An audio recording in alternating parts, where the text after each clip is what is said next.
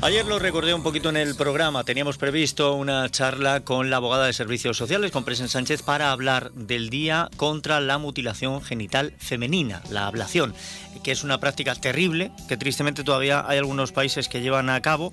Y aunque en la Unión Europea se supone que en todos los países lo tenemos más que perseguido y prohibido, todavía se siguen produciendo algunos casos. Así que, aunque sea toro pasado, porque el Día Mundial contra la Mutilación Genital Femenina es el 6 de febrero, hoy 7 también podemos hablar de ello. Presen Sánchez, bienvenida, ¿qué tal? Hola, buenos días. Bueno, una práctica terrible, abominable, pero que todavía se sigue produciendo. Pues sí, eh, es que además en, España, según los últimos datos que tengo, hay alrededor de 3.600 niñas en riesgo de sufrir mutilación genital femenina. ¿En España? En España, aproximadamente, eh, de riesgo. ¿eh? Entonces, lo que sí me gustaría es empezar un poco explicando mm, en qué consiste exactamente esto, porque es algo que se oye, pero mucha gente desconoce. Eh, el año pasado hicimos una charla sobre este tema y, las mujeres que vinieron se quedaron asombradas porque lo habían oído, pero no sabían exactamente en qué, en qué consistía. Lo era una buena noticia, pero bueno, sigue existiendo. ¿Es la manifestación física de la negación del placer sexual a la mujer? Bueno, es una, una práctica que implica la alteración de, y lesión grave de los genitales femeninos, por motivos evidentemente no médicos y desde mi punto de vista y desde el punto de vista jurídico es una gravísima violación de los derechos humanos. Eh, a ver, anatómicamente existen diversos sistemas como es la clitoridectomía, eh, pero el más utilizado es la infabulación, que consiste, y esto es lo que realmente a la gente le sorprende, en la extirpación del clítoris, del clítoris y de los labios mayores y menores. Y después hay un cosido de ambos lados de la vulva hasta que se queda prácticamente cerrada se deja una abertura muy pequeña para la sangre menstrual y la orina. Y la edad, y esto también es una de las cosas más importantes eh, que se, en la que se encuentran las niñas cuando se les hace es hasta los 15 años. Es decir, puede ser a los 9 a los 10 hasta los 15 normalmente.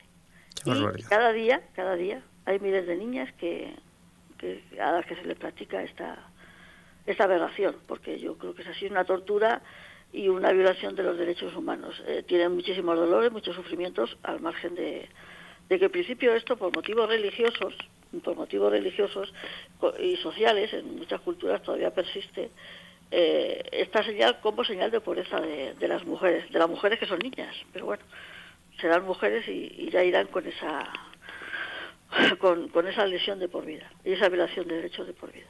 Qué desastre. Está castigado penalmente en, la mayoría de los países. Por ejemplo, en, Egipto eh, ya es ilegal, sin embargo, sigue siendo uno de los países donde más se practica. Por no hablar de otros países como India, Pakistán, eh, en Oriente Medio en Árabes Unidos, Omán, Yemen, Emiratos Árabes, etcétera. Es todavía, desgraciadamente, en el siglo XXI uno de, uno de los tipos de violencia contra las mujeres más, más grave, sí, sí, más brutal, más brutal. A mí lo que me sorprende es que todavía en el primer mundo hablemos de que estas prácticas eh, se llevan a cabo y, me ha dejado de lado la cifra de que más de 3.000 niñas en España estén en riesgo de poder sufrir una ablación. Sí, sí, ese riesgo sigue existiendo.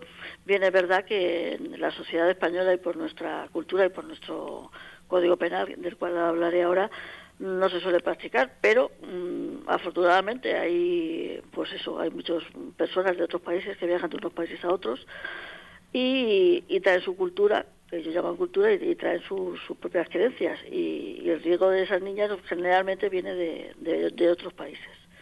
Y, bueno, pues eh, aunque sean de otros países, están en nuestro país y hay que perseguirlo y hay que denunciarlo. Sí, pero además es que este tipo de, de acciones de salvajadas esto, desde luego, no se puede encuadrar en nada que se llame cultura y tampoco en nada que se llame creencia. pero ellos lo llaman así. Bueno, pero no hay ninguna. Yo no lo llamo cultura, pero ellos lo llaman así.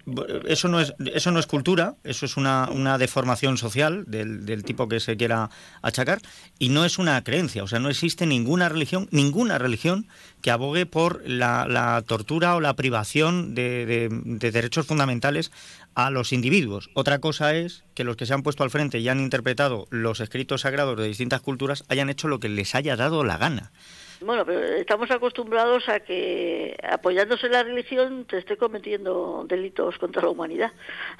hombre, sí, eh, es una cosa es una cosa bastante habitual Cogen la religión del siglo XV. a, ver, no, en, el siglo XXI lo que deberíamos es empezar a abrir mentes, mm. que es bastante complicado esto. Bueno. Sí.